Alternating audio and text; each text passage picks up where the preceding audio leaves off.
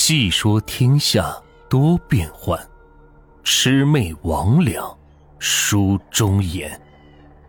欢迎收听民间鬼故事。今天的故事名字叫《死去的外公》。今天要讲的是我从未蒙面的外公，他在我妈妈五六岁的时候就去世了。但关于他的故事，却至今都没有尘埃落定。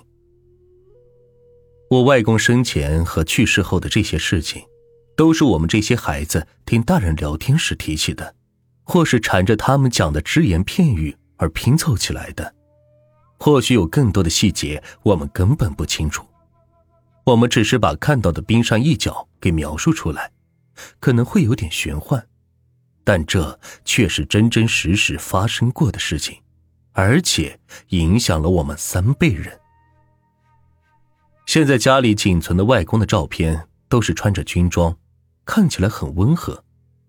他是给部队开车的，那个年代有一份这样的工作算是很不错了。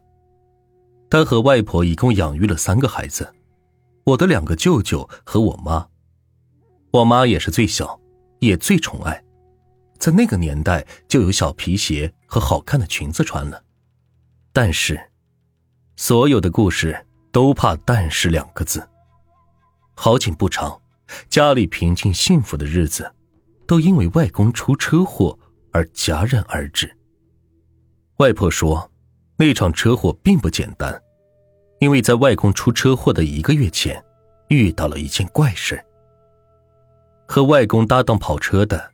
是一个从上海来的男人，那人和外公差不多大，他把自己的老婆和女儿也接来了这个西北的小地方，算是定居在了这里。有一天晚上，两个人开车经过我们那边一个叫做寡妇沟的地方，上海人开着开着想停车方便，但外公却让他别在这里下车，等开过去再说。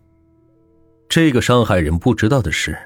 之所以这条路叫做寡妇沟，是因为有许多跑车的经常是在这里莫名其妙的翻车，往往是车毁人亡，家里的女人就成了寡妇，这才有了这么个名字。本地的人都知道这条路线，一般都避开大晚上走这里，但走这里会省下一个多小时的时间。今天为了完成部队的任务，没办法。才走这条路。面对上海人的疑惑，外公没在车上给他讲个缘由，想离开了这地方再说。可是见鬼的是，这个时候他们听到前方路旁传来了一阵阵的哭声。车子速度很快，一下子就开过去了。两个人也是忍不住透过后视镜是往后看看，但却是没有看到人。走了一会儿。这时又像是刚才一样，前面又传来了一阵阵的哭声。外公后来和外婆讲，那哭声是太难听了，简直可以用鬼哭狼嚎来形容。那上海人比较愣，他居然放慢车速想去看一下路边到底是什么在哭。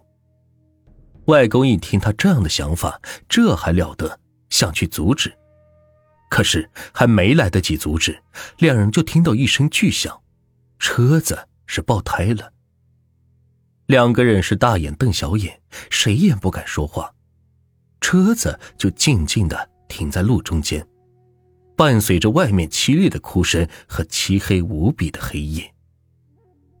幸运的是，两人等了一会儿，后面突然有车灯照过来，回头一看，原来是部队的另外一辆车。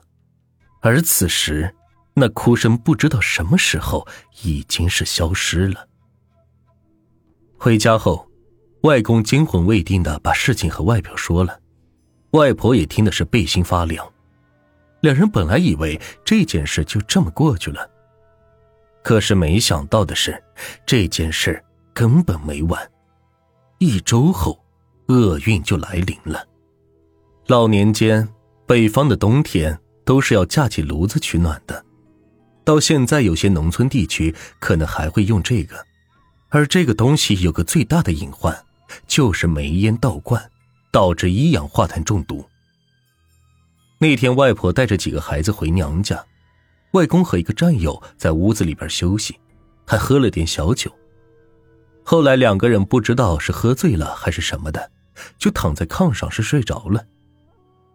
不知道过了多久，有人来找外公，却怎么敲门都是敲不开。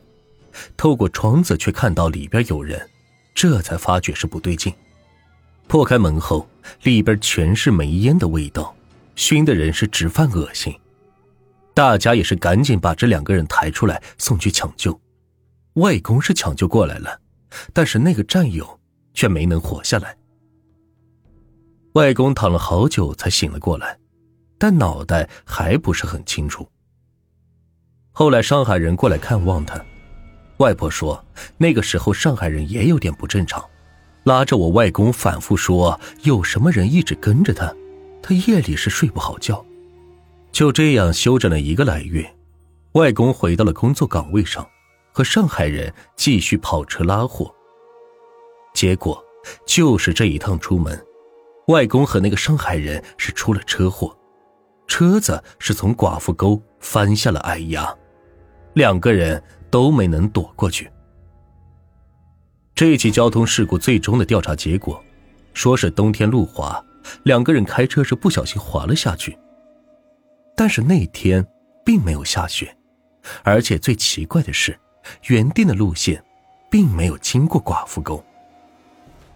谁都不知道那天到底发生了什么，真的只是普通的交通事故，还是另有原因？后来两个人都被追封成为烈士，尸体是停在冰冷的太平间。外婆因此还哭晕过好几次，三个孩子都还未成人，家里突然发生了这么大变故，让她是难以接受。而且把这件事情和之前外公遇到的事情连起来，隐隐约约的觉得外公的死亡是有预兆的。但是再怎么说，人已经不在了。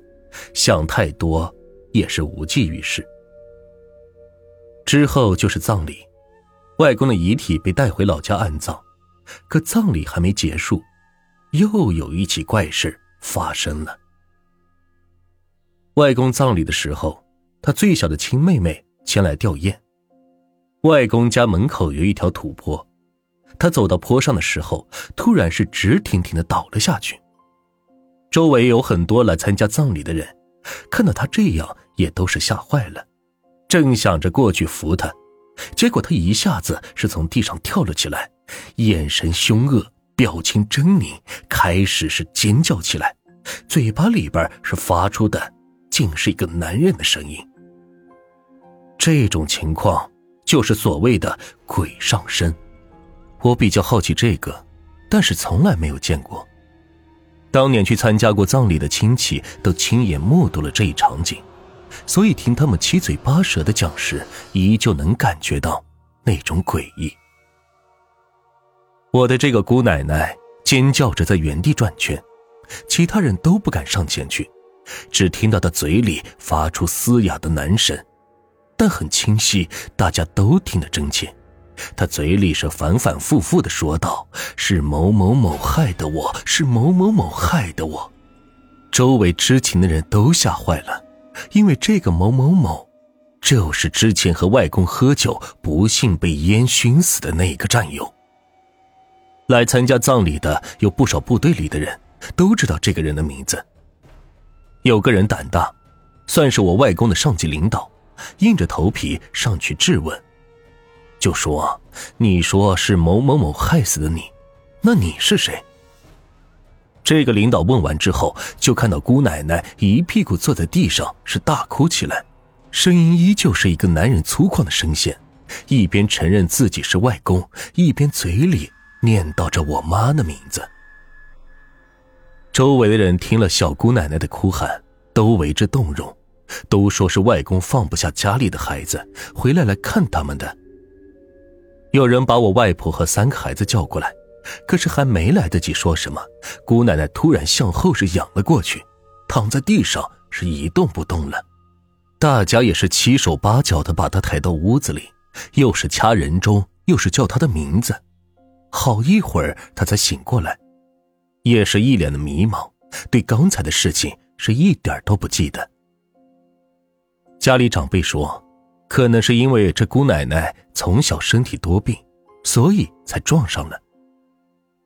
关于当时小姑奶奶说的那个某某某害外公的事，大家都是议论纷纷。但是又能怎么办呢？人都已经没了，再去追究这些玄之又玄的事情，只会是伤害更多的人。发生这件事情之后，我这个姑奶奶是远嫁他乡，几乎没有再回来过。而那些亲戚了解这件事时，都是绘声绘色，每个人都能以独特的视角讲出细节，再加以分析。外公入土之后。各种离异的事情依旧是不断发生，似乎外公在以这种方式在诉说着他的枉死之躯。接下来的事是外婆亲口告诉我的。因为外公的去世，他受尽苦楚，一个人把几个孩子拉扯大，落下了一身的病痛，所以当他说起外公，不仅有追思和怀念，还带着几分对外公的埋怨。外公下葬后不久，外婆是浑浑噩噩，每天是以泪洗面。刚开始的时候还有亲朋好友陪伴安慰，但久而久之，大家都有自己的事情，慢慢的来的也就少了。苦难还是得自己一个人承担。等夜深人静的时候，孩子们都睡着了，他辗转反侧，最后只能一宿一宿的干坐到天亮。初春的一天夜里，外婆躺在炕上睡不着，突然听到我大舅是小声嘀咕，说耳边一直有苍蝇在飞。外婆本没当回事，想着这个时节哪里会有苍蝇。但是过了一会儿，他自己也听到那飞虫的声音，一直在他们几个上空是盘旋，吵得人心烦。外婆就只好起床，弄亮了灯烛。举着照了半天，也没看到有什么苍蝇的影子。外婆就吹了灯，继续躺回床上，还没来得及拉被子，就听到外屋突然传来了一阵巨大的叮叮当当的声音，就像是谁在拿着筷子在敲击碗碟。接着就听到有人把以前那种洋瓷杯子拿起来，又放到桌上的声音。这些声音是不断的在重复。外婆全身是汗毛倒立，僵硬着身体躺在床上，静静的听着。那杯子开始还是轻轻的放，后来杯子落在桌上的声音是越来越重，越来越重，就像在发脾气似的。最后是砰的一声，杯子简直是被扔在桌子上，然后落在地上，发出了一声巨响。几乎是同时，炕上躺着的几个人都惊坐起来，在月光下是面面相觑。外屋这一会儿是没了动静，外婆也不知道哪里来的一股劲儿，腾的一下是下了炕，冲到外屋，两个舅舅也是大着胆子跟了出去。这时候就看到外屋地上赫然躺着外公生前喝水用的那个搪瓷杯。这种事情发生了不止一次，而且每次都会伴随着飞虫声。